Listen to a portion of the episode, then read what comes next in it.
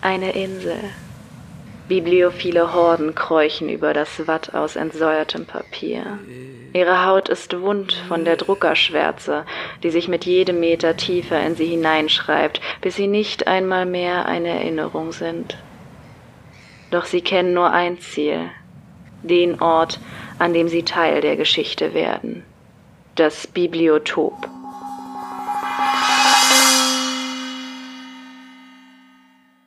Herzlich willkommen im Bibliotop, dem Podcast rund ums Buch. Mein Name ist Katharina und ich spreche hier über buchwissenschaftliche und literaturwissenschaftliche Themen. Heute geht's um Kritik, nicht Kritik an mir oder dem Podcast, sondern um Kritik in der Buchbranche und damit vor allem Kritik am Werk von Schriftstellerinnen und ihren Werken.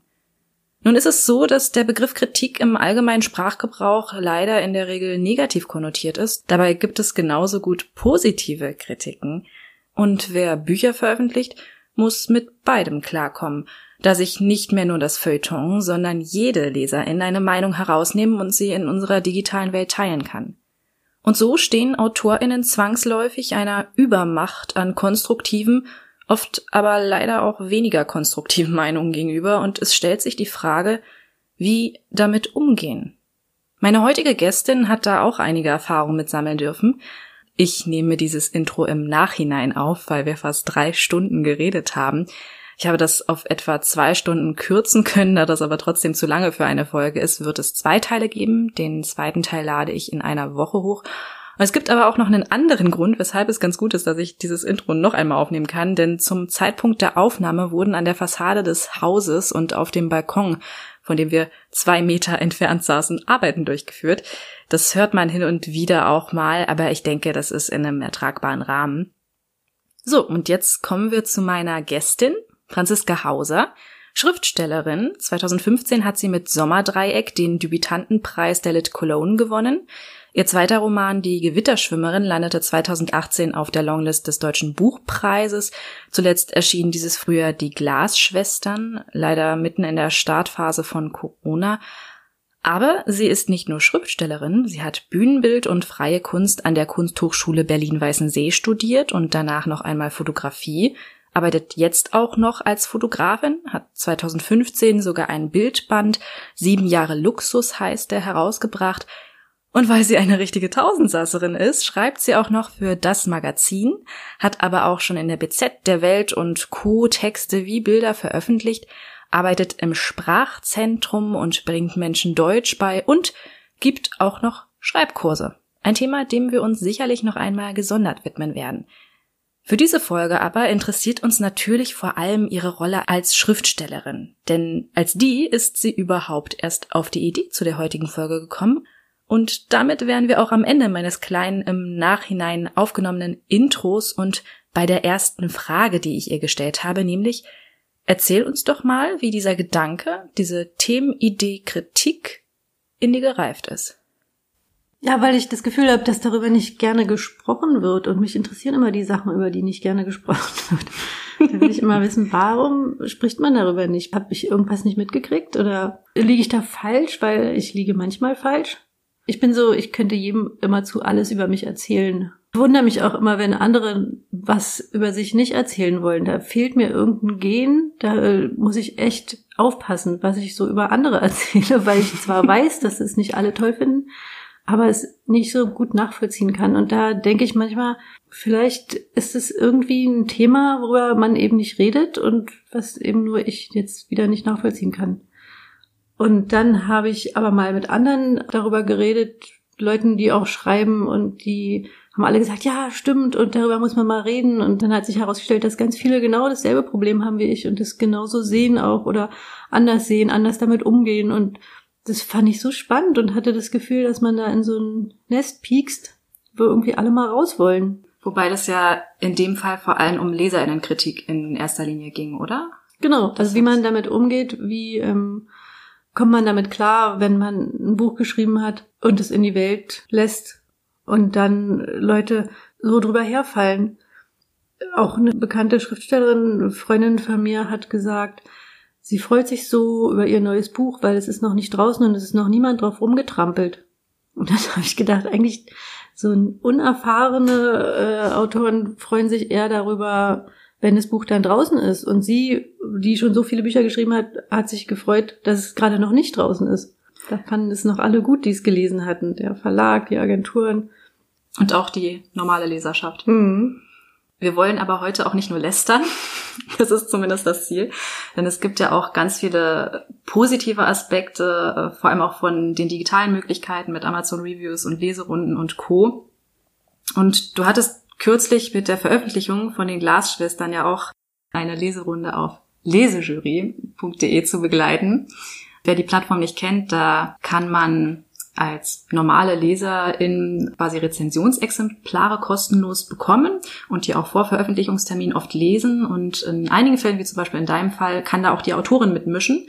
In vielen Fällen ist es natürlich eine ganz tolle Möglichkeit für beide Seiten, auch für dich als Autorin, da die Reaktionen pur mitzubekommen. Aber ja, es gibt eben auch Fälle, die dann eher belasten als erfreuen, wie das dann eben auch bei dir der Fall war.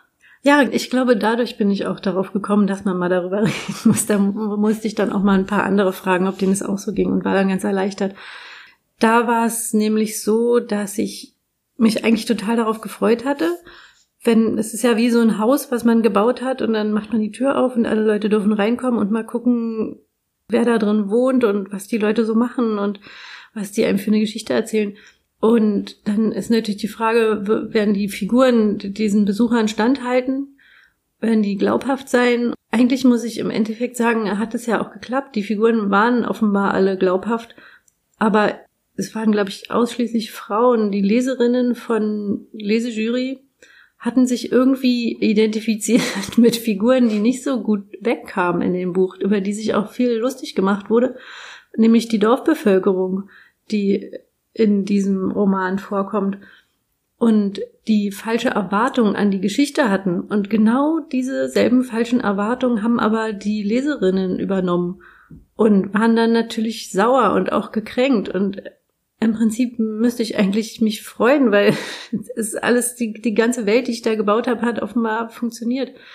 Aber ähm, ich habe dann immer versucht, mich zu rechtfertigen, wie, wie meine Hauptfiguren, die eben erklären wollten, warum sie so gehandelt haben. Und dann war oft das Problem, dass Leserinnen gesagt haben, sie finden die eine Figur so unsympathisch. Und das war offenbar ein Kritikpunkt, der allen zu gelten schien, dass eben keine unsympathischen Figuren vorkommen dürfen. Das hat mich ganz schön erschreckt. Dann gab es einen Punkt, ich hatte so eine Sprichworte immer an den, an die Kapitel, an den Kapitelanfang gesetzt. Und das war das Einzige, wo ich mir nicht sicher war bis zum Ende, ob ich das wirklich machen soll, weil es auch teilweise total, mir total platt vorkam. Und das war aber das Einzige, was diese Lesejury, Leserinnen besänftigt hat, weil sie die ganz toll fanden. Und da war ich dann echt glücklich, dass ich das gemacht hatte. Dann war auch, äh, gab es eine Geschichte, die so ein bisschen spannend anfing und dann sich aber verlief, weil es gibt einen Fluchttunnel, der nicht weitergebaut wird, weil einfach die Mauer dann aufgeht. Und da waren die Leserinnen total enttäuscht, dass dieser Fluchttunnel nicht weitergebaut wird und haben auch wirklich gefragt, wieso wurde der denn nicht weitergebaut? Und dann habe ich gedacht, äh, das ist, ist doch eigentlich klar, dass man den nicht weiterbaut, wenn die Mauer aufgeht. Aber das, das fanden die doof. Die wollten die, diese spannende Geschichte haben, über die sich eben in dem Roman die Hauptfiguren auch lustig machen. Und da waren die echt beleidigt das, das hat mich total zur Verzweiflung gebracht teilweise. Da wusste ich nicht, wie ich jetzt damit umgehen soll. Ja, ich hatte den Roman ja auch gelesen und du hattest ja dann davon erzählt, eben unter anderem von dieser Fluchttunnelgeschichte, die ja eigentlich nur ein Mittel zum Zweck, eine Hintergrundgeschichte ist, zu erklären, warum was so ist und was, was dieser Hintergrund von diesem Familienkonflikt ist. Und habe mich dann auch gefragt, wie, wie kann man denn dieses Buch so falsch lesen aus meiner Sicht und dann ja letztendlich auch deiner, weil du der äh, schon sehr verzweifelt bist daran, dass, dass sie ganz woanders Schwerpunkte gesehen haben, die du gar nicht so angedacht hattest. Mhm. Und dann letztendlich auch unzufrieden waren, weil sie das Buch irgendwie uminterpretieren wollten, wie es ja einfach von vornherein nicht angelegt war. Genau, das war auch sehr oft, ähm, wurde sehr oft erwähnt, ich hätte mir das und das anders gewünscht. Und dann dachte ich irgendwie, eigentlich ist ja nicht so richtig meine Aufgabe, die Wünsche aller Leser zu berücksichtigen. Und vielleicht, wenn man so genau weiß, wie man sich so ein Buch wünscht und wie man wie man so ein Ende gerne haben möchte, dann kann man das eigentlich auch selber schreiben. Wir haben zu diesem Leserundenthema aber auch noch eine komplett gegensätzliche Erfahrung mit einzubringen, denn Anselm Neft, ein Schriftsteller, der zuletzt 2019 die bessere Geschichte bei Rowold veröffentlicht hat, die packe ich euch auch nochmal in die Shownotes, wie alle anderen äh, weiteren AutorInnen, die hier in der Folge noch auftreten werden. Und in der Sprachnachricht erzählt er zuerst von einer negativen Erfahrung auf einer Preisverleihung, aber dann im Nachgang auch noch von einer ja sehr positiven in Bezug auf eine solche Leserunde. Und da hören wir jetzt einfach mal rein. Über Leserinnen und Leser ließe sich sehr viel sagen. Man ist ja selbst oft einer und liest und kritisiert so munter vor sich hin. Ich denke, es ist oft problematisch, wenn man Texte kritisiert, die aus einem Genre sind, das man überhaupt nicht mag. Also zum Beispiel, ähm, man hasst Horrorgeschichten und wenn man dann darüber urteilt, ist man vielleicht nicht die richtige Person dafür. Oder man hat ein ganz anderes Literaturverständnis als diejenige Person, die den Text geschrieben hat. Auch das kann dann problematisch werden. Ich möchte hier aber nur zwei äh, ja, besondere Erfahrungen wiedergeben, ein sehr negatives und ein sehr positives und deswegen, weil beide Erfahrungen überraschend gewesen sind.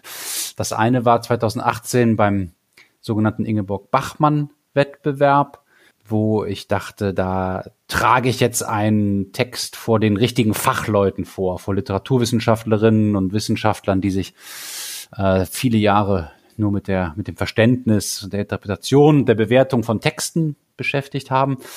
Und ich habe da einen sehr komplizierten, vielschichtigen Text, wie ich finde, vorgetragen, der auf der ja, einen Ebene die Geschichte eines Obdachlosen erzählt, der mit einem unsichtbaren Freund spricht. Dieser unsichtbare Freund wiederum rät ihm dazu, äh, nicht seine wahre Herkunftsgeschichte zu erzählen, auch sich selber nicht, sondern so eine erfundene, weil die erfundene Geschichte vielleicht mehr Mitleid erzeugt bei den Menschen, die angebettelt werden oder ihm selber auch mehr Selbstbewusstsein gibt. Und ähm, klar, da geht es auf einer zweiten Ebene dann um Biografien, wie erfunden sind die eigentlich, wie künstlerisch werden wir tätig, wenn wir uns selbst ähm, erinnern und uns selbst erfinden.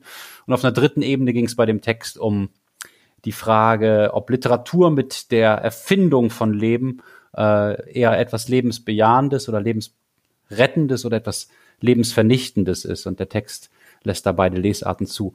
Und das, was ich jetzt hier ganz kurz sage, wurde überhaupt nicht besprochen, es wurde überhaupt nicht gesehen.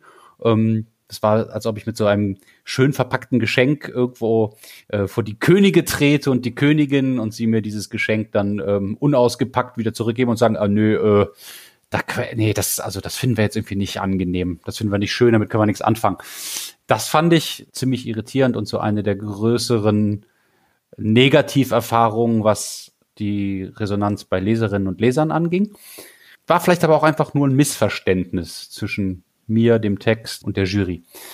Und eine sehr positive Erfahrung hatte ich mit einer Leserunde in Lovely Books. Das hatte mein damaliger Verleger Volker Surmann ins Leben gerufen für meinen Roman Vom Licht, der im Satyr Verlag erschienen ist. Satyr ist eigentlich auf Humor und Poetry Slam spezialisiert. Mein Buch passte da überhaupt nicht rein, ist aber trotzdem da als Hardcover gemacht worden, denn dieses Buch, ja, das passt deswegen nicht rein, weil es sehr düster, sehr verkopft, sehr nihilistisch und ähm, sperrig ist. Es handelt von so einer Selbstmordsekte und deren Philosophie und es geht sehr, sehr viel um Gedanken, es geht sehr viel um die Frage, am Leben bleiben oder nicht, wofür leben und ähm, aber auch um Kosmologie und so nerdige Themen. Ein, ein Buch, das man jetzt nicht so in der Freizeit gerne einfach mal liest. Und diese Lovely Books Runde bestand aus Leuten, die ähm, wie ich sehen konnte, ansonsten gerne so Mainstream-Krimis oder wüste Thriller oder auch Fantasy-Geschichten, auch Urban Fantasy und so weiter lesen. Und ich habe jetzt nicht viel Gutes erwartet aus so einer Runde. Die haben das Buch kostenlos bekommen und sollten dann eben ja das entweder bewerten oder irgendwie Fragen stellen oder in so einer ja in dieser Lovely Books Runde irgendwas dazu sagen. Und ich war dann erstaunt über den wohlwollenden Tonfall dieser Rezensenten und Rezensentinnen, über die Neugier, das Interesse und dieses ehrliche Erstaunen, so, oh, sowas habe ich ja noch nie gelesen, das ist ja mal interessant, das ist ja was ganz anderes und ah, sehr philosophisch. Ich habe ja auch manchmal solche Gedanken, aber ich kann die dann leider nicht aufschreiben. Und was hat es damit auf sich und was hat es hiermit auf sich? Und hu, keine leichte Kost, ähm, habe es aber bis zu Ende geschafft und bin jetzt auch ein bisschen stolz auf mich, hihi und so. Und ähm, ja, fast alle, die das Buch bekommen haben über den Verlag und bei dieser Leserunde dabei waren, haben es wirklich bis zu Ende gelesen und haben sich auch dann dazu geäußert und haben dann mit mir auch so per Chat sich darüber austauschen wollen. Und das war eine ganz schöne Erfahrung, ähm, ja, weil es auch so wertschätzend gewesen ist und nicht verurteilend. Ja, schön. Von Lovely Books habe ich aber auch schon äh, gute Erfahrungsberichte gehört von einem Autor, der gesagt hat, er war so begeistert, wie sein Buch plötzlich weiterlief bei Lovely Books und wie die Menschen das plötzlich so lebendig gemacht haben, indem sie die Geschichte weitergesponnen haben und er war völlig hin und weg. Ach, glaubst du, dass es dann wirklich einen Unterschied zwischen den Plattformen gibt, also, weil du bei Lesejury warst? Also ich fand es ja angesichts von deiner Erfahrung und auch der von Matthias Jügler, von dem wir später noch eine Sprachnachricht hören, der hatte auch ein nicht ganz so schönes Erlebnis mit so einer Leserunde. Ähm, aber ich glaube, das war auch weder Lovely Books noch Lesejury, das war nochmal was anderes ähm, ja, ich fand das schon erstaunlich, dass, dass da wirklich so viel Wohlwollen dann auch gekommen ist und dass sie nicht alle gleich so emotional auf ihn eingestürmt sind, weil sie diese Art von Geschichte nicht gewohnt sind. Und meine Hypothese wäre jetzt gewesen, er hatte einfach wahnsinnig Glück mit dieser Leserunde, die da zustande gekommen ist, und dass da nicht ein so ein Redelsführer war, der alle so ein bisschen aufgestachelt hat. Aber ja, vielleicht ist es tatsächlich eine andere Stimmung auf der Plattform. Ja, weil es Lovely heißt. das wird sein. Er nennt ja auch noch einen weiteren wichtigen Punkt, auf den wir heute auch noch ein bisschen öfter treffen werden, nämlich eben, dass es problematisch ist, wenn LeserInnen Bücher rezensieren, die aus einem Genre kommen, mit dem sie sonst nichts zu tun haben. Er nennt das Beispiel Horror. Ich als Bloggerin bekomme aber zum Beispiel auch öfter Rezensionsanfragen zu Erotikromanen. Und natürlich könnte ich die mir zukommen lassen und sie dann auch rezensieren, aber die Rezension würde höchstwahrscheinlich nicht positiv ausfallen, weil ich mit dem Genre ganz einfach nichts anfangen kann, während dann vielleicht die Community dieses eine Buch, was ich total schrecklich finde, als heiligen Gral irgendwie ansieht. Und äh, ich finde, da ist es schon angebracht, immer sich selbst ein bisschen zu hinterfragen, ob man jetzt tatsächlich die Richtige oder der Richtige ist, dieses Buch zu bewerten. Weil es ja nun mal immer auch eine Genrefrage ist, genauso wie bei Filmen. Nicht jeder Film hat die gleichen Maßstäbe, die man da bei einer Kritik anlegen kann. Ja, dazu fällt mir mein Bloggerabend ein, wenn ich das hier kurz anbringen darf, weil es nämlich da genau darum ging. Da war ich ja auch so ein bisschen skeptisch, was, was mache ich mir hier mit den ganzen Bloggern? Das ist, wusste gar nicht, was es werden soll. Und dann war das so ein schöner Abend, wo ich auch so begeistert war, dass die Leute, die dann plötzlich hier in meinem Wohnzimmer waren, eben anfingen darüber zu reden, ob man wirklich Bücher zerreißen, verreißen sollte, wenn man die einfach nicht gut findet, oder ob man nur Bücher rezensiert, die man gut findet. Und, und was man da auch für eine Verantwortung irgendwann hat, wenn man so viele Follower hat. Da war ich so, war ich, war ich richtig glücklich irgendwie nach dem Abend, weil ich gemerkt habe, dass die, die Bücher sind manchmal in einfach so guten Händen. Das hat mich total positiv überrascht. Ja, dieser respektvolle Umgang ist wahrscheinlich dann auch eher das Alleinstellungsmerkmal von einer gewissen Gruppe an BloggerInnen. Mhm. Äh, wenn man da auf Amazon schaut, sieht es da ja auch dann schon wieder anders aus, mhm. wenn es an die normalen LeserInnen geht, aber ja, das war auch das Problem mit Lesejury, dass dann die ganzen Frauen aus der Lesejury-Runde ihre Rezension eben auch sofort auf allen anderen Portalen veröffentlicht hatten. Das ist so, könnte man im Prinzip als total schiefgegangen abstempeln. Um da hier ein bisschen literaturwissenschaftlich noch zu werden, nicht an dieser Stelle mal das Konzept vom abstrakten Leser. Dieser abstrakte Leser beschreibt eben das Bild, das sich die Autorin, in dem Fall eben du, Franziska, von dem Leser, der Leserin beim Schreiben machst, was ja in jedem Fall diese Art von Mensch sein wird, der dein Buch so versteht, wie du es eben verstehst. Der verfügt über genug sprachliche, intellektuelle, kulturelle Fähigkeiten, um eben dein Werk richtig in deinem Sinne zu verstehen, auch so kleine Hints auf aktuelle Debatten oder politische Hintergründe. Beziehungsweise, wenn man da eben aus literaturwissenschaftlicher Sicht rangeht, da man ja nicht in deinen Kopf oder in den der LeserInnen reinschauen kann, ist der abstrakte Leser eben das, was man aus bestimmten Textmerkmalen schließen kann, wie dieser Leser, dieser Leserin sein muss. Hast du denn mal an irgendeinem Punkt dir Gedanken darüber gemacht, was das für Menschen sind, die deine Bücher lesen? Ja, in erster Linie schreibe ich die Bücher eigentlich für mich. Also ich bin eigentlich mein Leser, mein, meine perfekte Leserin. Ich schreibe die so, wie ich sie gerne lesen will.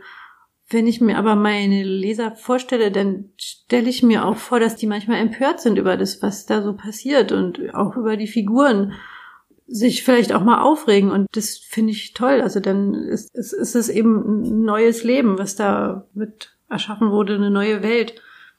Und das begeistert mich total, diese Vorstellung. Aber wenn ich äh, beim Schreiben an die Leser denke, dann versuche ich oft, mir jemanden vorzustellen, den ich kenne mhm. und ähm, überlege, wie diese Person das lesen würde. Also jemand, den ich gut kenne, von dem ich weiß, was die freuen würde oder was die interessant finden würden und was sie lustig finden würden und und das hilft mir beim Schreiben ganz oft. Also meine Leser sind eigentlich die Leute, die ich so kenne. Da habe ich dann immer irgendwen im Hinterkopf und manchmal aber entsteht auch so ein so ein Sog, wo wo wo ich das Gefühl habe, ich schreibe gar nicht, sondern die Geschichte schreibt sich von selber. Und die Figuren schreiben die Geschichte. Also gegen Ende passiert es dann so, dass alle so eine festen Charaktere haben, dass die mir nicht mehr gehorchen, sondern einfach machen, was sie wollen. Und das ist eigentlich das Schönste, finde ich. Und wenn du an deine Kritiken gehst oder an Rückmeldungen von LeserInnen, was sind da die schönsten Momente? Also das, das Tollste, was so mir bisher passiert ist, sind immer Lobe, die unerwartet kommen. Also weil Freunde und Verwandte und Bekannte, da erwarte ich ja das Lob. Da weiß ich, okay, die, ich wusste vorher, dass die das gut finden. Aber wenn plötzlich so eine Begeisterung von irgendjemandem kommt, den ich überhaupt nicht kenne oder von dem ich das auch überhaupt nicht erwartet hätte, dann, ähm, dann haut mich das immer total um. Äh, oder auch manchmal in Momenten, in denen ich äh, gerade verzweifelt bin und dann über Instagram oder so jemand schreibt, ach, ich habe übrigens dein Buch gelesen und das war hat, hat mich irgendwie total begeistert und das und das hat mich daran erinnert und so. Dann ist es manchmal so ein Moment, der mich total glücklich macht, weil es einfach im richtigen Augenblick passiert. So wie bei negativen Kritiken kann man ja auch nicht vorher sagen, wann einen das trifft mhm. und wann nicht. Und ich denke da aber auch, wenn ich die positiven Kritiken haben will, dann muss ich mit den negativen auch klarkommen. Das gehört einfach dazu. Das ist der Ausgleich. Man kann ja nicht immer nur eins haben. Was sind es denn für Leute, bei denen es dich dann überrascht? Sind das Leute, die du kennst oder sind das dann tatsächlich irgendwelche Journalistinnen, die du bewunderst oder andere Schriftstellerinnen oder Nö, sowas? einfach oder ganz normale ganz, Leser. Ganz normale, ja. die einfach so aus dem Nichts kommen, genau. wo du gerade über Instagram scrollst und dann, mhm. dann kommt es einfach so ja. über dich. Oder auch bei Lesungen, wenn dann Leute zu mir kommen und begeistert sind und sagen, dass sie das und das gelesen haben und das, oder die dann auch einfach nur einen kleinen Punkt nennen dass sie irgendwas besonders witzig fanden oder also es ist auch nicht unbedingt was die so sagen, sondern auch wie die Augen leuchten oder so. Das, das macht mich extrem glücklich dann immer und bringt mich zum Weiterschreiben. Ja, Anne Reinecke, deren Debüt Leinsee bei Diogenes erschienen ist, hat uns auch eine Sprachnachricht geschickt, in der sie von solchen schönen, perfekten äh, Lesermomenten bei Lesungen erzählt. Ich habe gemerkt, dass mich Kritik viel weniger wurmt, als ich das gedacht hätte. In den allermeisten Fällen gelingt es mir, darin was Gutes zu sehen, nämlich da hat jemand mein Buch gelesen und fand es wichtig genug, sich dazu zu äußern.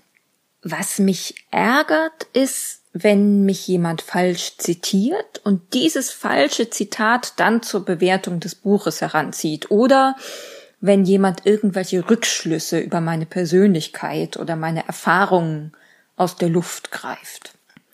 Aber auch dann ärgere ich mich nicht sehr und nicht sehr lange. Das ist dann eher so, als ob der Busfahrer einen angepumpt hat und man deswegen dann eine Zeit lang ein schlechtes Gefühl mit sich rumträgt. Das ist nichts Schlimmes. Ich habe aber auch das große Glück, dass mir bis jetzt nur solche Kritik begegnet ist, die ich auch ungefähr so erwartet habe.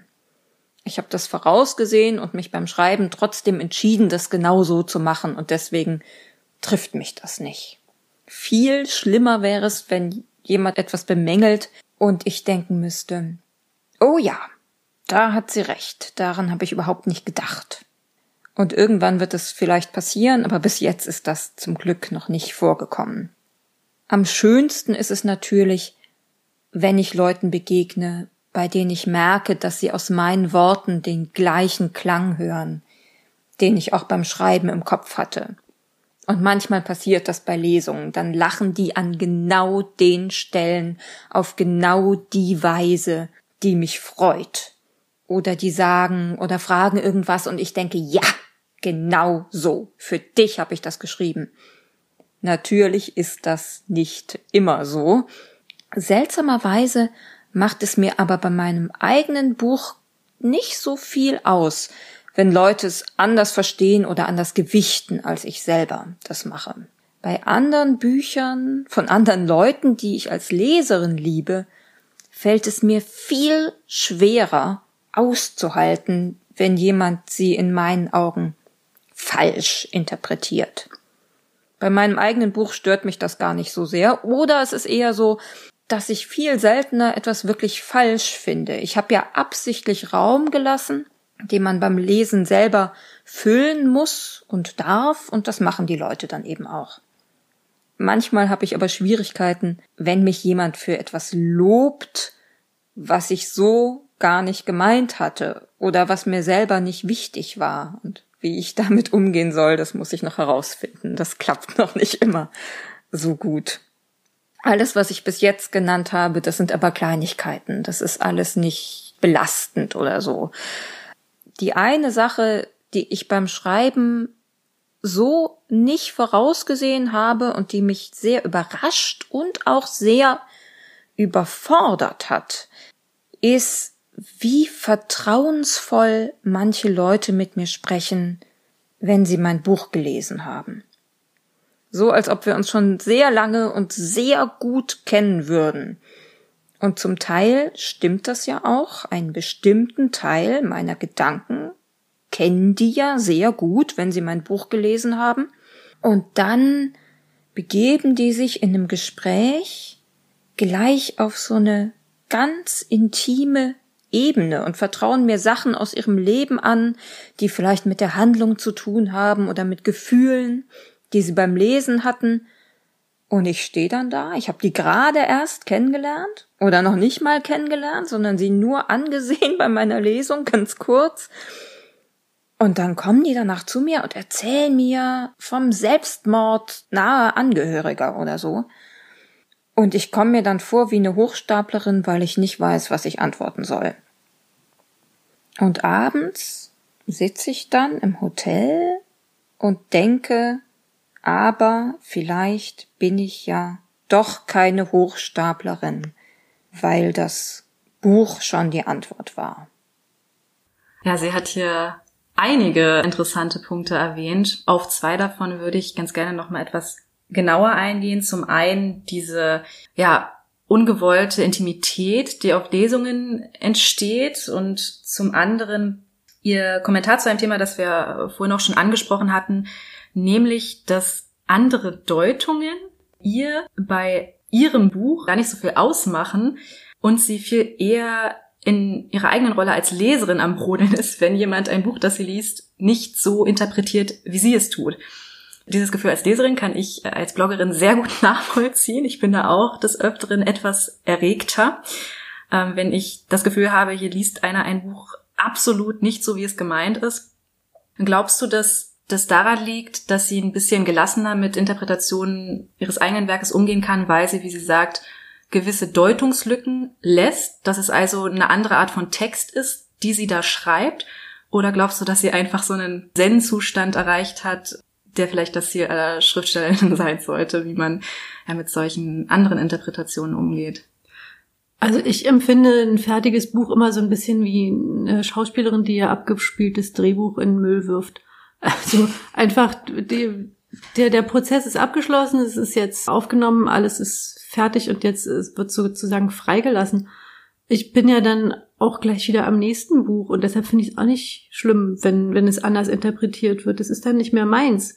Und vielleicht sieht Anne Rennecke das ähnlich oder empfindet das ähnlich. Sonst könnte ich es nicht veröffentlichen. Also sonst müsste es unveröffentlicht bleiben, wenn ich keine anderen Interpretationsmöglichkeiten zulassen würde. Das würde ich überhaupt nicht wollen. Das fände ich auch ganz traurig, wenn ich dieses äh, Gefühl hätte, das muss so interpretiert werden, wie ich es will. Es ist dann also eher das, was dich jetzt bei den Glasschwestern zum Beispiel verletzt hat, dass sie sich über die Figuren lustig gemacht haben.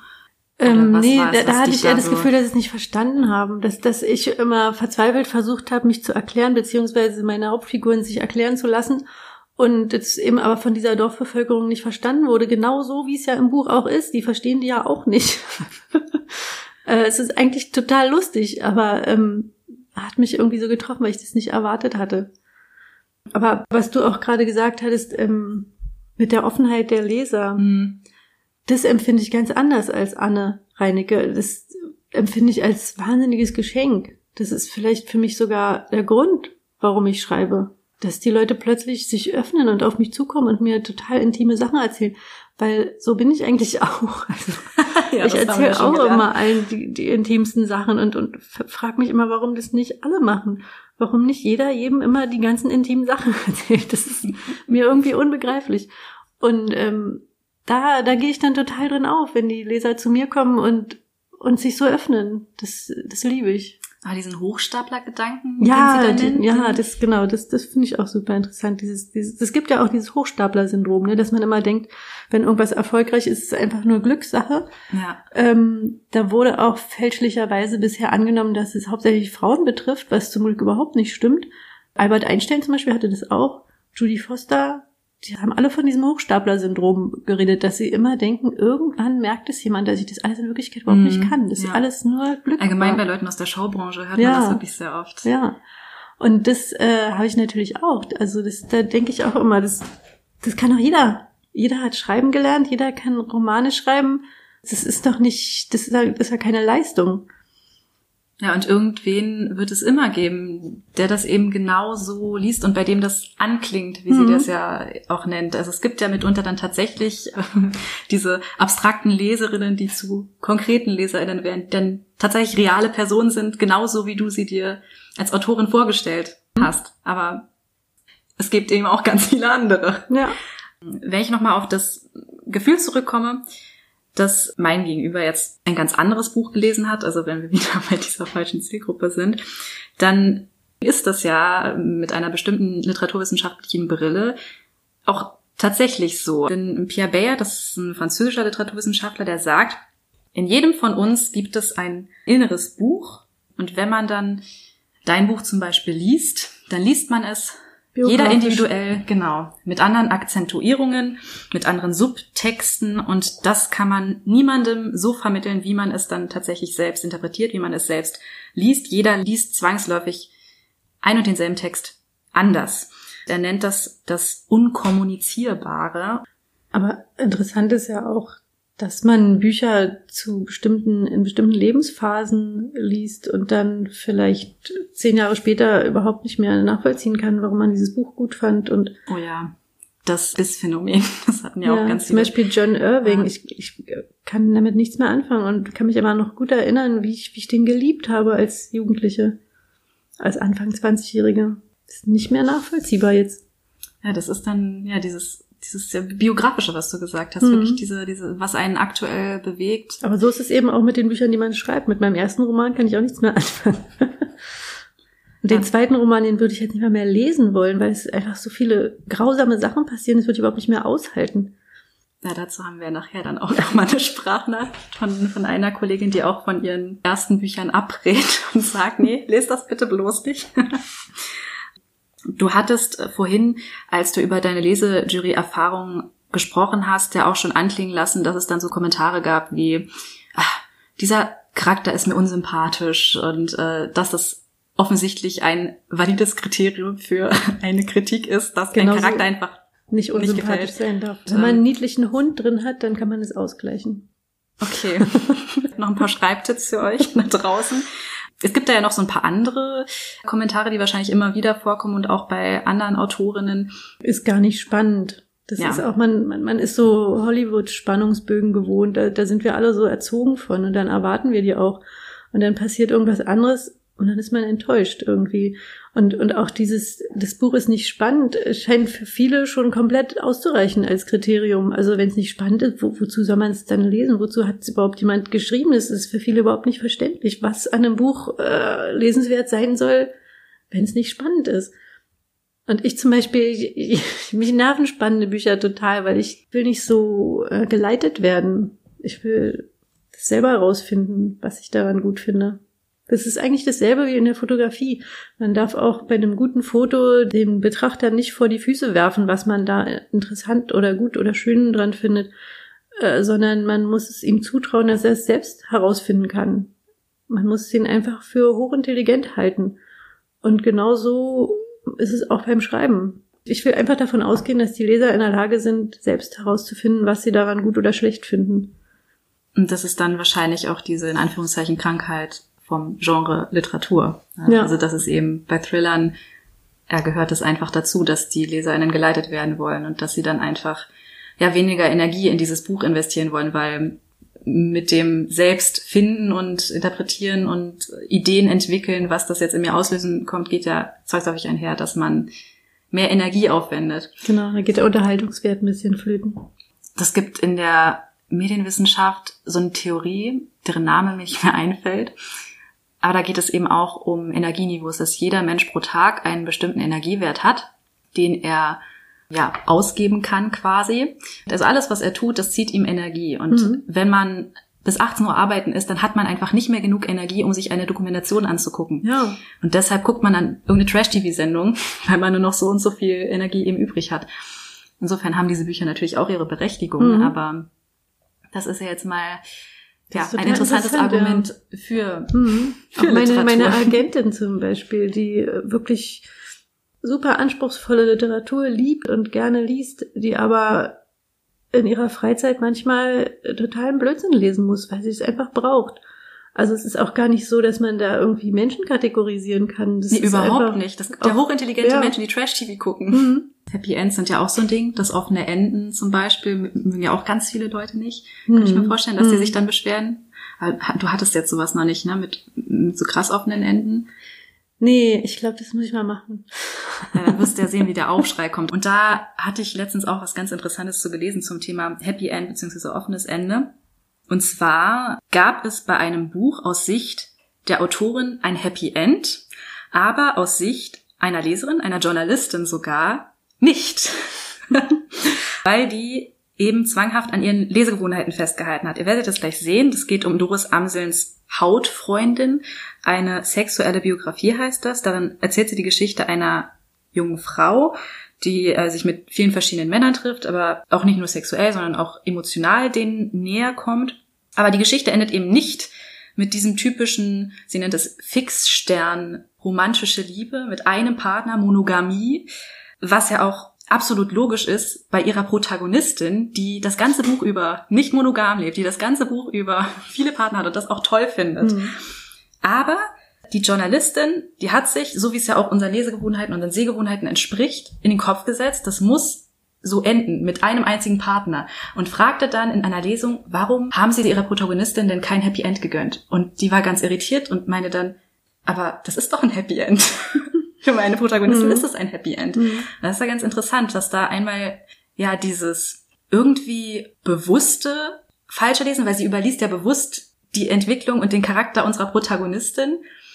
Weil sie sich Zukunft- darauf nicht einlassen Ja, möchte, genau. auf diesen Gedanken. Ja. Genau, genau. Und genau dazu hat Tanja Reich uns auch eine Sprachnachricht hinterlassen, in der sie ein ähnliches Phänomen schildert. Sie stand in der Shortlist Debüt beim österreichischen Buchpreis 2019 für ihren Roman Jesolo. Ihr werdet sehen, sie spricht auch schon einige Punkte an, die wir bisher auch schon äh, ausdiskutiert haben. Aber eben auch dieses ja, vermeintliche, bewusste Verweigern eines, ja, sie nennt es neuen Ausschnitts der Welt, außerhalb der eigenen Filterblase. Als mein Debütroman Jesolo erschienen ist, war ich irrsinnig überrascht darüber, dass Leserinnen und Leser jedes noch so kleine Detail entdeckt haben, über das ich mir Gedanken gemacht habe. Das hat mich immer wieder geflasht, wie genau manche lesen. Was mich geärgert hat, ist, ähm, dass Leserinnen und Leser gerade im Bloggerbereich, äh, gerade im Anonymbereich betrifft Amazon-Rezensionen, ähm, sehr unsachliche teilweise äh, Kritik abgegeben haben. Es gab am Anfang des Erscheinens einen Standardartikel, wo sich ganz viele über das Buch aufgeregt hatten. Das Buch war aber zu diesem Zeitpunkt noch gar nicht erschienen und sie haben sich einfach nur deshalb über das Buch aufgeregt, weil feministische Literatur im Titel gestanden ist. Sehr oft äh, wird meine Protagonistin mit mir gleichgesetzt. Es gab einmal so einen Kommentar mit, äh, da hat jemand mit wenig Lebenserfahrung geschrieben, äh, ein unreflektiertes Buch und so weiter. Das sind Dinge, die mich nicht wirklich nachhaltig ärgern, aber ähm, natürlich mache ich mir Gedanken darüber und ich glaube, manchmal hängt es auch damit zusammen, dass jeder und jede, da bin ich auch nicht davor gefeit, einen bestimmten Ausschnitt der Welt wahrnimmt und einen neuen Ausschnitt der Welt oder einen ungewöhnlichen Ausschnitt der Welt vielleicht gar nicht akzeptieren möchte. Ich glaube, das war bei vielen Dingen der Grundkonflikt.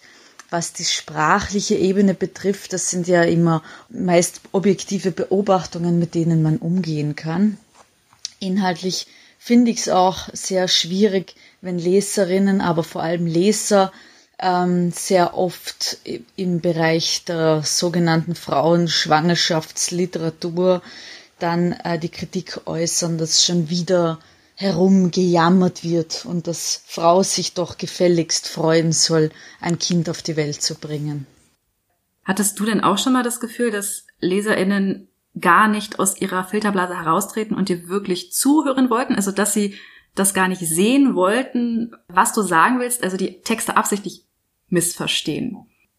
Nee, ich fand nur bei dem, bei meinem zweiten, bei dem grausamen Roman, der Gewitterschwimmerin, interessant, dass wirklich es überhaupt keine ähnlichen oder gleichlautenden Kritiken gab, sondern dass alle sich mit einer völlig anderen Figur identifiziert haben oder der gefolgt sind in der Geschichte und jeder was komplett anderes gesagt hat, also als ob es irgendwie hunderte, tausende verschiedene Bücher sind. Ansonsten habe ich dieses Problem eher mit meinen eigenen Verwandten und Bekannten, dass die immer suchen, wen habe ich jetzt da gemeint oder habe ich das ah, wirklich mh. erlebt oder die sich dann immer fragen, hat sie da, wen hat sie denn da jetzt als Vorbild genommen?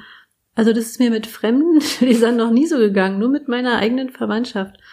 Sonst hatte ich nicht das Gefühl, dass jemand versucht, absichtlich was falsch zu verstehen. Also vielleicht liegt es auch einfach daran, dass ich eben das Buch dann so abgebe und hinter mir lasse. Hm. Zur freien Interpretation. Ja, vielleicht hattest du auch noch nicht solche äh, stark kontroversen Themen einfach drin, wie jetzt zum Beispiel die Schwangerschaftsliteratur, die ja. Sie jetzt auch genannt naja, das, also dieser sexuelle Missbrauch von Kindern ist schon, also so mit das kontroverseste Thema vielleicht, was ja, es überhaupt gibt. Und da äh, gab es schon auch richtig bösartige Kommentare. Da, da steckt schon Absicht dahinter, weil wenn es in einem Buch um sexuellen Kindesmissbrauch geht und dann jemand schreibt, das ist kein halber und kein ganzer Porno, dann ist es einfach absichtliche mhm. Boshaftigkeit. Ich weiß nicht, damit kann man, glaube ich, nicht klarkommen. Da kann man einfach nicht mit umgehen. Das ist unmöglich. Ja, das hat auch keine Berechtigung in nee, irgendeiner Weise. Nee, also das nee. ist einfach nur unsachlich und äh, ja, genauso verachtenswert mhm. wie das, was ihr da auch schildert, dass ein Artikel erscheint, eine Rezension erscheint zu ihrem Buch, bevor es überhaupt mhm. erschienen ist und Leute im Titel lesen, es geht um Feminismus und das Internet dann mit Hass überfluten, obwohl sie es noch nicht einmal richtig gelesen haben. Wir haben da ja später auch noch mal eine Sprachnachricht zu, wo die Leser dann das Buch dann auch nicht richtig zu Ende gelesen haben, aber laut aufgeschrien haben. Aber wie gesagt, das gibt's dann noch später. Und äh, Tanja nennt ja auch noch ein paar andere Punkte, eben diese Schwangerschaftsliteratur äh, und das ja auch mal darüber schreibt, dass Schwangerschaft nicht immer so eine so eine tolle Erfahrung ist und nicht jede Schwangere neun Monate lang auf einer Blumenwiese äh, schwebt, schwebt mhm. äh, unter einem Regenbogen mit Einhornhorn, äh, sondern dass sie auch mal eben negative Aspekte mit anspricht. Und dazu muss man dann eben wissen, dass Jesolo äh, um eine junge Frau geht, die ungewollt schwanger wird und das Buch spielt dann auch bis zur Geburt. Man kann sich dann auch denken, dass das eben nicht nur positiv darüber sprechen wird. Und ich glaube, wir müssen uns auch äh, gar nicht übereinigen, dass äh, das nicht in Ordnung ist, einer äh, Autorin dann da vorzuwerfen, ja, die soll, oder beziehungsweise der Protagonistin, oft wird das ja in einen Topf geworfen in solchen Fällen, ähm, dann vorzuwerfen, die soll froh sein, dass sie schwanger ist, mhm. denn heute ist schon klar, dass es sowas wie Schwangerschaftsdepressionen gibt und dass es in Ordnung ist, wenn man als Frau nicht Kinder haben will. Äh, also ich finde, in solchen Kommentaren schwingt halt irgendwie immer mit, der einzige Wert, den eine Frau im Leben hat, ist, Kinder zu gebären. Hm. So. Andererseits gibt es natürlich auch Fälle, in denen man verstehen kann, wenn es jemanden sauer macht. Absolut. Hat, äh, weiß ich, eine Frau, die ein Kind verloren hat oder keine kriegen kann. Das, das ist auch, hat auch seine Berechtigung. Also das ist auch völlig in Ordnung, dass sie dann sauer werden. Da haben wir das ja auch dann später hm. noch dazu. noch eine Sprachnachricht auch zur Schwangerschaft, aber in einem ganz anderen Kontext, nämlich im, im Humor. Wie du jetzt gerade auch schon gesagt hast, auch solche Kommentare können ja eine Berechtigung haben, wenn sie eben nicht komplett unsachlich und die Person der Autorin total angreifend sind. Und deine Agentin hat uns ja auch nochmal geschrieben, dass solche ja, Kommentare von vielleicht auch LeserInnen, die einfach nicht zur Zielgruppe gehörten und das einfach mal so gelesen haben, wie, ja, das ist langweilig oder das ist nicht spannend, dass sie irgendwo dann auch, wenn sie die Autorinnen womöglich nerven, legitim sind. Wobei ich mich dann halt auch immer so ein bisschen frage, kann man nicht so ein bisschen Reflexion von den Leuten erwarten, so ein bisschen so ein Mindestmaß für ein Verständnis für ein Genre, wie wir vorhin schon hatten. Ein Thriller muss eben spannend sein, ein Literaturbuch muss das nicht, das will ganz andere Sachen und Liebesromane, die die brauchen auch gar keinen anspruchsvollen Schreibstil, die müssen flüssig zu lesen sein und die haben dann eben auch den Zweck, unkompliziert zu sein und eben zwischendurch mal gelesen zu werden, wie deine Agentin, eben ganz viele literarische Bücher liest, bei denen man sich ein bisschen mehr konzentrieren muss und zwischendurch aber auch mal ein bisschen runterkommen muss mit solchen Büchern. Ne? Die haben absolut ihre Berechtigung und es ist gut, dass es das gibt. Ich als Bloggerin finde das dann aber auch immer wieder ja ungerecht, das halt zu lesen. Das, äh, ja, das Buch ist nicht spannend und deshalb ist das Buch nicht gut. So, da an dieser Stelle dann draußen ein Sauger angeschmissen wurde und man meine kleine Ankündigung von Matthias Jügler überhaupt nicht mehr verstanden hatte, hier der Satz nochmal aus dem Off. Matthias Jügler hat nämlich auch ein Erlebnis beizusteuern. Sein neues Buch Wir gestern heute hier, Texte zum Wandel unserer politischen Werte. Er fungiert hier als Herausgeber, erscheint im Oktober. Sein zweiter Roman, wie er auch in der Sprachnachricht erzählt, erscheint nächstes Jahr. Und das besagte Erlebnis ereignete sich im Zusammenhang mit seinem Romandebüt Raubfischen. Als ich vor vielen Jahren angefangen habe zu schreiben, da dachte ich, das wird sowieso nichts. Ich meine, die Chancen bei so einem richtig großen Publikumsverlag unterzukommen sind eins zu tausend oder, oder noch kleiner und schlechter. Dann sind ein paar Jahre vergangen und irgendwie hat es also doch geklappt. Ich habe einen Verlag gefunden, hatte ein paar tausend Mal meinen Debütroman Raubfischen gedruckt und ich habe mich für ziemlich unsterblich gehalten. Ich dachte, wow, ich bin jetzt ein richtiger Schriftsteller bei einem großen Verlag. Das war echt äh, so das pure Glück. Und dann kamen die ersten Amazon-Bewertungen und ich, der unsterbliche, überglückliche Autor, musste dann sowas lesen. Ich fand das Buch eher langweilig. Die Geschichte an sich ist ganz nett, aber der Schreibstil und der Aufbau sind wenig originell. Auch das Ende ist etwas seltsam. Drei von fünf Sterne. Innerhalb eines Augenblicks war das Glück dahin. Ich dachte, die finden meinen Roman einfach richtig kacke. Ich war ziemlich niedergeschlagen in der Zeit, denn es hat neben ein paar sehr guten Bewertungen eben auch immer wieder solche gegeben. Irgendwann ist mir dann klar geworden, warum manche Leute so rein gar nichts mit meinem Text anfangen konnten. Ich habe da mal nachgeschaut, was die Leute, die es schlecht bewertet haben, so für Bücher mochten. Und die das Buch total langweilig fand, ähm, die hat fünf Sterne gegeben, und zwar an Bücher wie Secret Fire, die Entflammten. Da war mir klar, okay, wer so einen Text mag, der kann natürlich mit meinem Text überhaupt nichts anfangen. Und wer RTL 2 Filmchen liebt, der guckt eben keine Arthouse-Filme und wer Dieter Bohlen mag, der kann mit Helge Schneider eben nichts anfangen. Irgendwann habe ich begriffen, dass es immer so sein wird. Über irgendwelche Umwege, vielleicht die übereifrige Mutter, die übermütigen, schlecht informierten Freunde, wird irgendwann jedes Buch zum falschen Leser kommen. Und der wird es dann natürlich ziemlich beknackt finden und mies bewerten. Inzwischen bin ich viel entspannter, was das angeht. Nächstes Jahr wird mein zweiter Roman erscheinen. Ich weiß, es wird dann wieder ein paar gute Bewertungen geben und auch wieder ein paar schlechte. Und zwar von denen, die eigentlich einen Buch gewordenen RTL 2 Actionfilm erwartet haben. Also ich glaube zumindest, dass ich jetzt viel gleichmütiger bin, was das angeht. Ach so, ja, und dann kann es natürlich auch noch einfach Leute geben, die keinen RTL 2 Actionfilm erwartet haben und die auch Arthouse-Filme mögen und sowas. und die auch gerne Belletristik lesen und meinen Roman nicht mögen. Aber die Kritik, die ist dann zumindest immer viel genauer und auch viel näher am Text. Da kommen dann nicht einfach nur so Sätze wie, das war doof, das war langweilig, sondern ich habe das Gefühl, dass solche Leute dann einfach ganz konkret am Text erklären, was sie nicht mögen, warum sie mit Figuren nicht zurechtgekommen sind oder mit dem Aufbau oder mit der Sprache. Das ist dann irgendwie Kritik. Da habe ich das Gefühl, die kann ich so richtig anfassen. Da merke ich richtig, damit kann ich dann arbeiten. Das kann ich eben mit solchen, der Text war doof, Kritiken eher nicht so. Das nützt dann irgendwie niemandem was. Die Person, die das so raushaut, hat, glaube ich, schlechte Laune. Die, die das lesen, haben schlechte Laune, weil sie denken, okay, scheiß Buch. Und ich als Autor habe natürlich auch schlechte Laune. Genau. Das war meine Nachricht an euch. Tschüss. Ja, jede Schriftstellerin, jeder Schriftsteller wird diesen Moment kennen, wenn die erste Rezension reinflattert, nachdem das Buch veröffentlicht wird, die erste negative Kritik vor allem auch. Und er hat das ja auch sehr unterhaltsam beschrieben in seiner Sprachnachricht, wie er dann von seinem hohen Ross heruntergefallen ist. Manchmal ist es ja eben auch so, dass diese Kommentare aus einer anderen Blase oder allgemein auch einfach negative Kritik dann doch irgendwo was Gutes hat und man sich weiterentwickeln kann. Hattest du schon mal so eine Kritik, mit der du wirklich, also negative Kritik explizit, mit der du wirklich arbeiten konntest, wo du dich wirklich inspiriert gefühlt hast, das anders zu machen beim nächsten Buch? Ja, aber das kam meist von Kollegen. Äh, aber einmal auch nicht. Und das war wirklich so ein Punkt, den die Anne Reinecke auch beschrieben hat, ähm, die Angst davor hat, dass es irgendwann mal eine Kritik gibt, wo sie denkt, ach, oh Gott, da habe ich überhaupt nicht gedacht.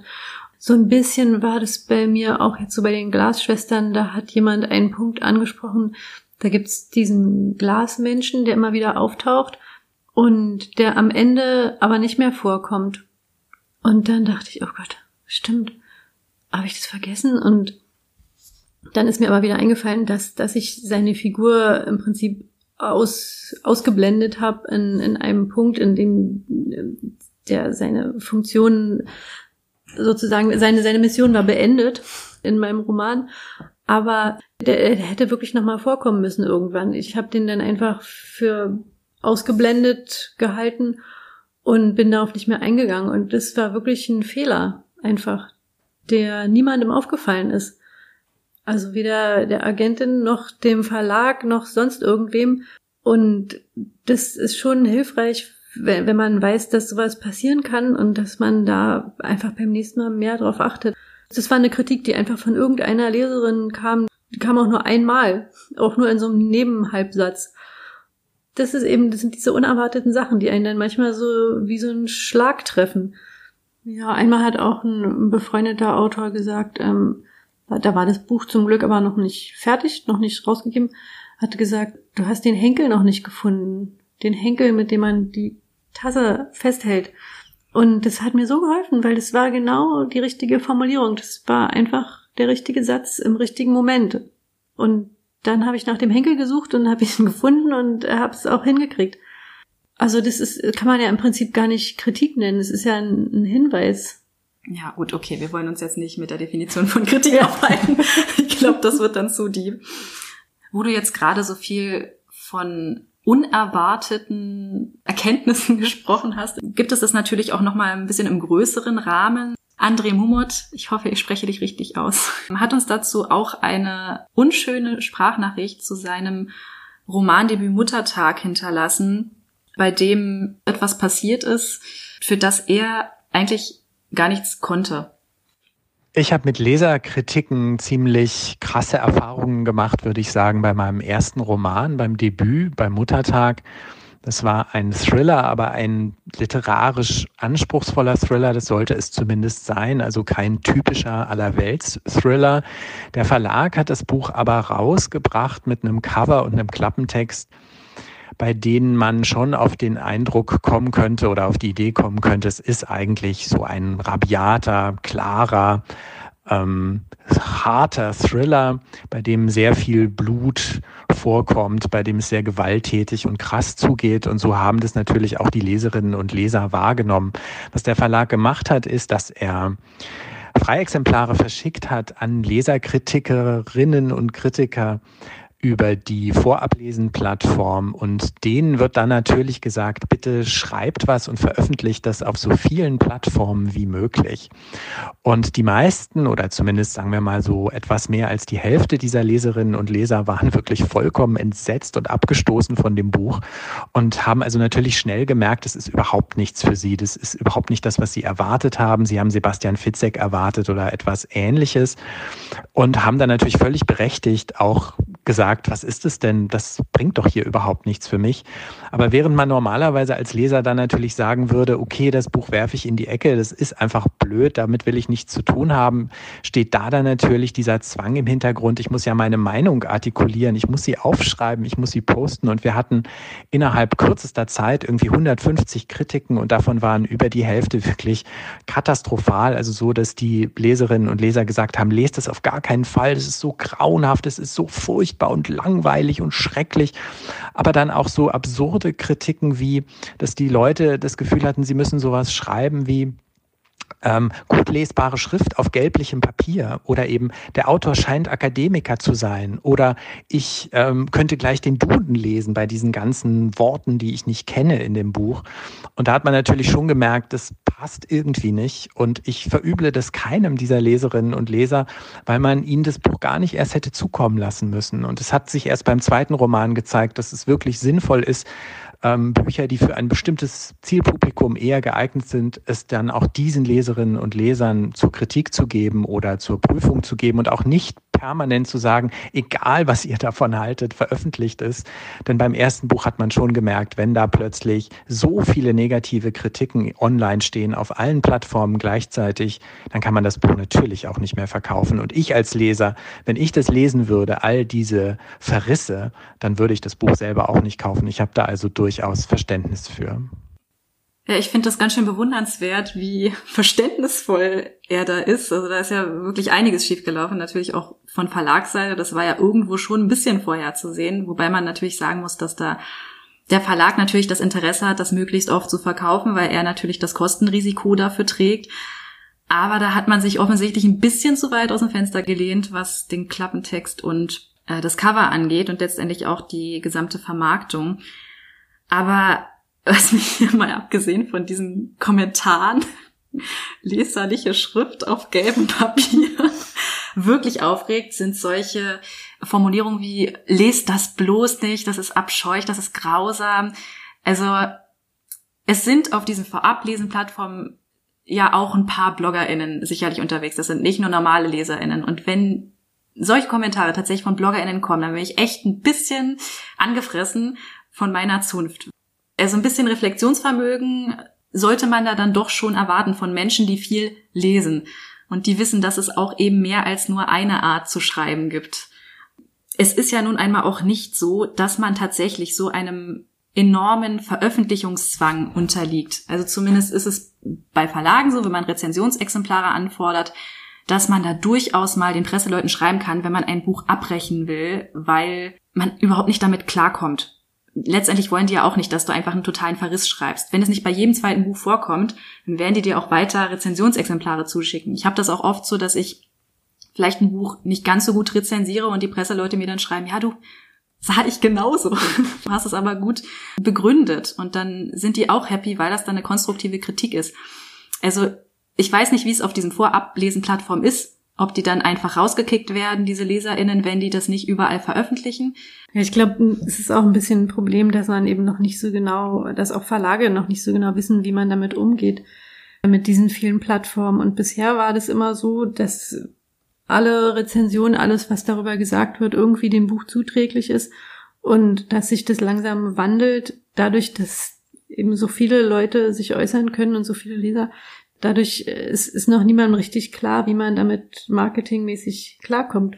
Was ich ja irgendwie auch lustig finde und spannend, also wie sich das so entwickelt. Ja, von, von allen Seiten muss man irgendwie dann lernen, also auch die LeserInnen. Ja, und der ähm, André hat ja auch viele gute Erfahrungen gemacht und deshalb kann er ja auch so gut darüber reden und. Ja, und wahrscheinlich auch so verständnisvoll ja. sein. Er meinte ja dann mhm. auch bei seinem zweiten Buch ist es um einiges besser gelaufen ja. beim mhm. zweiten Versuch. Ja, aber dennoch natürlich wahnsinnig ärgerlich, wenn es das Debüt ist ja. und man dann gleich so eine Erfahrung macht. Ne? Eine Frage, die ich mich als Leserin natürlich auch öfter mal frage, ist, ob Kritiken, meine Kritiken, die von anderen, die von Leserinnen tatsächlich einen Einfluss darauf haben, wie die SchriftstellerInnen ihre nächsten Bücher schreiben. Also Matthias Jügler hat ja zum Beispiel gesagt, dass mit der Kritik von Menschen, die aus seinem Genre kommen, er logischerweise sehr viel besser arbeiten kann, weil die sehr viel genauer ist, weil die ähm, sehr gut erklärt, was warum nicht gefallen hat. Und das kann er dann im nächsten Buch umsetzen. Aber es gibt ja tatsächlich auch AutorInnen, vielleicht so ein George R. R. Martin, der dann auch die Wünsche der Fans hört und das dann weiter einbaut. Hast du denn schon mal das Gefühl gehabt, dass du bewusst oder vielleicht auch unbewusst dein Schreiben an die Erwartungen der Leserschaft angepasst hast oder ziehst du da einfach dein Ding durch? Ich glaube, unbewusst passiert es auf jeden Fall. Da bin ich mir ganz sicher, ähm, dass auch manchmal Sachen einfach mehr Raum bekommen, von denen ich weiß, dass die gut ankommen. Und auch Sachen eben keinen Raum bekommen, von denen ich weiß, dass viele Leser einfach genervt sind, wenn ich Ewigkeiten irgendeine Landschaft beschreibe.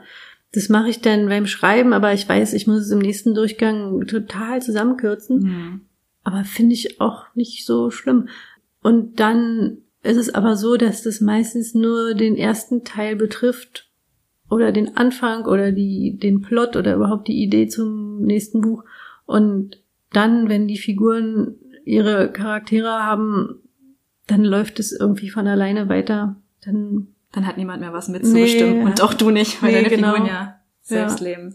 Hm. Ja, und, und, und es gibt schon so, ich, ich weiß dann immer nicht, wo die Erwartungen herkommen, ob die jetzt wirklich aus mir selber kommen oder ob die von meinem Umfeld kommen, das kann man ja irgendwann auch gar nicht mehr unterscheiden. Das war einfach jetzt mit den Glasschwestern so, dass es ein eher harmloses Buch geworden ist, weil ich das brauchte. Nach diesem grausamen Buch brauchte ich einfach mal was Sanftes, wo man nicht immer Angst haben muss, dass den Figuren was Schlimmes passiert. Das war einfach für mich wichtig. Und ähm, jetzt ist aber auch wieder gut. Jetzt kann ich auch wieder was Wütenderes schreiben. Das äh, beruhigt mich auch selber zu wissen, dass ich jetzt nicht immer nur so sanfte Sachen schreiben muss, sondern dass dann wieder was ganz anderes passiert. Ich weiß nicht, ob jetzt die Erwartung von den Lesern kommt, also dass, dass eben dieses Buch, in dem so viel Schreckliches passiert, so erfolgreich war. Ähm, und ich merke, okay, das scheine ich irgendwie zu können, das scheinen die Leute zu mögen, mache ich da mal weiter. Mhm. Keine Ahnung. Ja, deshalb heißt es ja auch unbewusst. Ne? Ja. ähm, Kirsten Fuchs, ihre letzten beiden Bücher Signalstörung und Alles außer Einhorn sind 2018 erschienen. Hat zum Beispiel auch festgestellt, dass das mit der Anpassung an Leserwünsche nicht ganz so funktioniert. Also die Hauptkritik bei mir ist ähm, die Sprache. Es ist aber auch oft das, was lobend erwähnt wird, aber für die Leute, denen das so anstrengend ist, ja, denen ist das eben so anstrengend. Also bei Lovely Books stand dann, wenn man sich an den Schreibstil gewöhnt hat, geht es eigentlich, dann kommt man irgendwie rein und so. Ist die Frage, was die Menschen sonst so lesen. Aber wenn ich dann manchmal versuche, auf sowas zu reagieren, also äh, das bei meinem Schreiben mitzudenken, so dass ich für Leute schreibe, dann klappt das nicht so richtig. Dann langweile ich mich, wenn ich nicht ähm, immer mal zu anstrengende Sachen vielleicht zwischendrin habe. Aber dafür ist ja auch immer mal wieder lustig. Das ist dann Zuckerbrot und Peitsche, keine Ahnung. Genau. Man, man will ja die Leser auch ein bisschen erziehen, ne? Dass die sich irgendwie dran gewöhnen, dass es nicht immer so gemütlich ist. Und dass es nicht nach ihrer Pfeife geht, sondern mhm. dass es immer noch das Buch von jemand anderem genau. ist. Sie könnte es ja sonst selbst schreiben. so.